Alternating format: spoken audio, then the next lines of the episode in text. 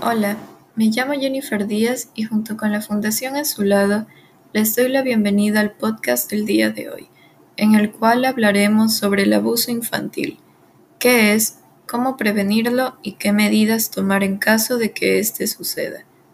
Esto se hará con el objetivo de que quienes escuchan entiendan la importancia de romper el tabú de hablar sobre este tema, ya que esta es la única manera de evitar que siga sucediendo.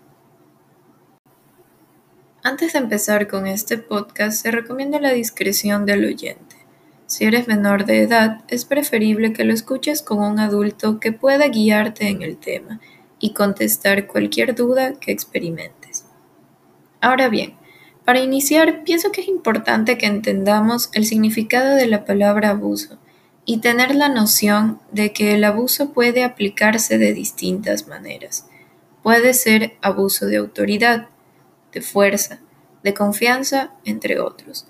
Lo importante es entender que cualquier tipo de abuso está mal, no debe ser aceptado y debe ser denunciado.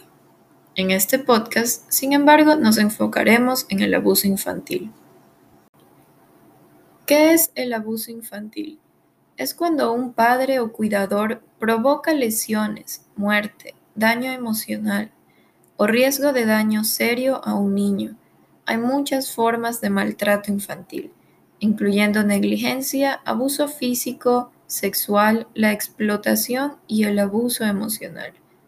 Puede ser que leyendo esto suenen como simples palabras sacadas de un diccionario, y puede ser que suene como una mentira o una realidad muy lejana, pero es algo que podría pasarnos esta es la realidad para miles de niños alrededor del mundo. Estamos hablando de que una de cada cinco mujeres y uno de cada trece hombres han declarado haber sufrido abusos sexuales en la infancia. La importancia del maltrato infantil recae en cómo éste puede tener consecuencias que duren toda la vida es un tema complicado y es necesario entender por qué sigue sucediendo. Para esto explicaré a continuación de qué se trata exactamente cada tipo de abuso. El primer tipo de abuso es el abuso físico, que es cuando un padre o cuidador causa una lesión a un niño sin que ésta sea accidental. Luego está el abuso sexual, que es cuando un adulto utiliza a un niño con fines sexuales. También puede ser cuando un niño que es mayor o más poderoso usa a otro niño para gratificación sexual. Tercero, el abuso emocional. Es cuando se realiza un daño al desarrollo mental y social del niño. Cuarto, está el bullying y ciberbullying. Este se trata de un tipo de maltrato constante lleno de amenazas y burlas a menores a través de dispositivos digitales. Quinto, es la negligencia infantil. Esto es cuando un menor no recibe el cuidado necesario por parte de su cuidador. Esto incluye seguridad, afecto, supervisión e incluso educación. Y finalmente está el aseo. Este nombre se da al acto de establecer deliberadamente una conexión emocional con un niño para prepararlo para el abuso sexual. Esto se realiza ganando su confianza en línea, generalmente adoptando una identidad falsa. Ahora que tenemos una idea más clara sobre qué es el abuso infantil y las diversas formas en las que puede presentarse, vamos a hablar sobre cómo puede evitarse. Como en cualquier situación, la comunicación siempre será una de las ventajas y soluciones más importantes. Es necesario que los padres, maestros o cualquier otra persona que represente algún tipo de autoridad para el niño sepa hablar con claridad acerca de los riesgos que le rodean. En 2019, Tania Weymeyer participó en una conferencia TED con el tema comprender el trauma y el abuso infantil. En esta charla, ella nos cuenta sobre cómo fue abusada por un miembro de su familia cuando era menor de edad y nos explica lo importante que es estar informado acerca de este tema, para así saber qué medidas se deben tomar. Considero que es importante comentar acerca de su historia, ya que desde pequeños siempre nos advierten que no nos acerquemos a desconocidos. Sin embargo, el peligro puede estar más cerca de lo que pensamos. El abuso puede suceder dentro de tu propio círculo social, de trabajo, o como en el caso de Waymeyer, dentro de tu propia familia. El propósito de compartir esta historia no es crear miedo, sino conciencia acerca de qué comportamientos son aceptables y cuáles no. Waymeyer comenta que uno de los motivos por los que ella no decía nada acerca de su abuso fue porque al ser menor de edad no era consciente de que las caricias de aquel miembro de familia no eran precisamente por amor. Es por eso que es importante que los padres de familia enseñen a sus hijos que hay partes del cuerpo que son íntimas y fortalecer su autoestima. Es necesario que aprendan a confiar en sus tutores y a diferenciar entre secretos buenos y malos. De hecho, estas tres simples cosas fueron utilizadas como material para un video explicativo que realizó la UNICEF para su campaña Ahora que lo ves, di no más. Con esta campaña se invita a crear un empoderamiento en los niños, pero también hacer un llamado a las personas cercanas a este para que tomen acción.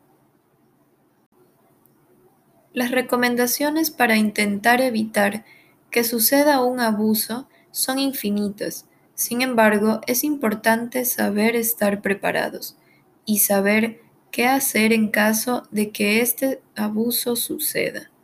En el caso de ser la persona agredida, es importante entender que no eres una víctima de abuso, eres un sobreviviente. Esto quiere decir que comprendes y aceptas tu realidad y por lo tanto decides reconstruirte a ti y a tu vida. Esto quiere decir que tú no vives a pesar de esto, sino que tú vives con esto y lo haces un día a la vez.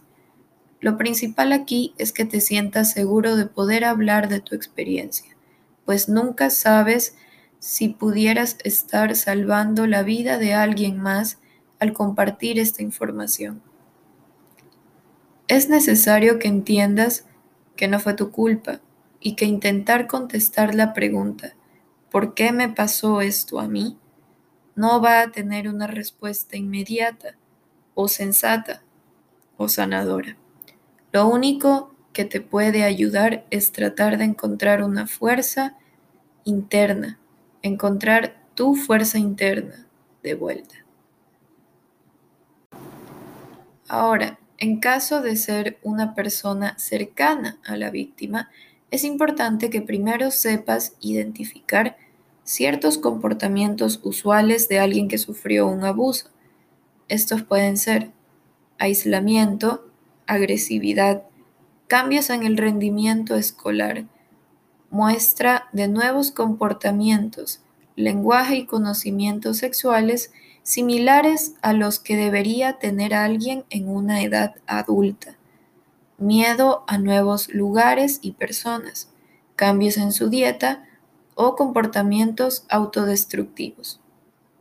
Sin embargo, es importante recalcar que la presencia de alguno de estos comportamientos no necesariamente indica que el menor fue abusado, pero es una manera de guiarse y comenzar a buscar formas de brindar ayuda, ya sea mediante la búsqueda de psicólogos y especialistas o simplemente mostrando al niño que se encuentra en un espacio seguro, dentro del cual puede hablar sin ser juzgado. Es importante también que la persona cercana al sobreviviente se encargue de llevar al niño a una revisión médica y denuncie el caso. En conclusión, es importante saber estar informado acerca de lo que puede suceder en el mundo exterior y es aún más importante saber compartir esta información con las personas a las que amamos y queremos proteger.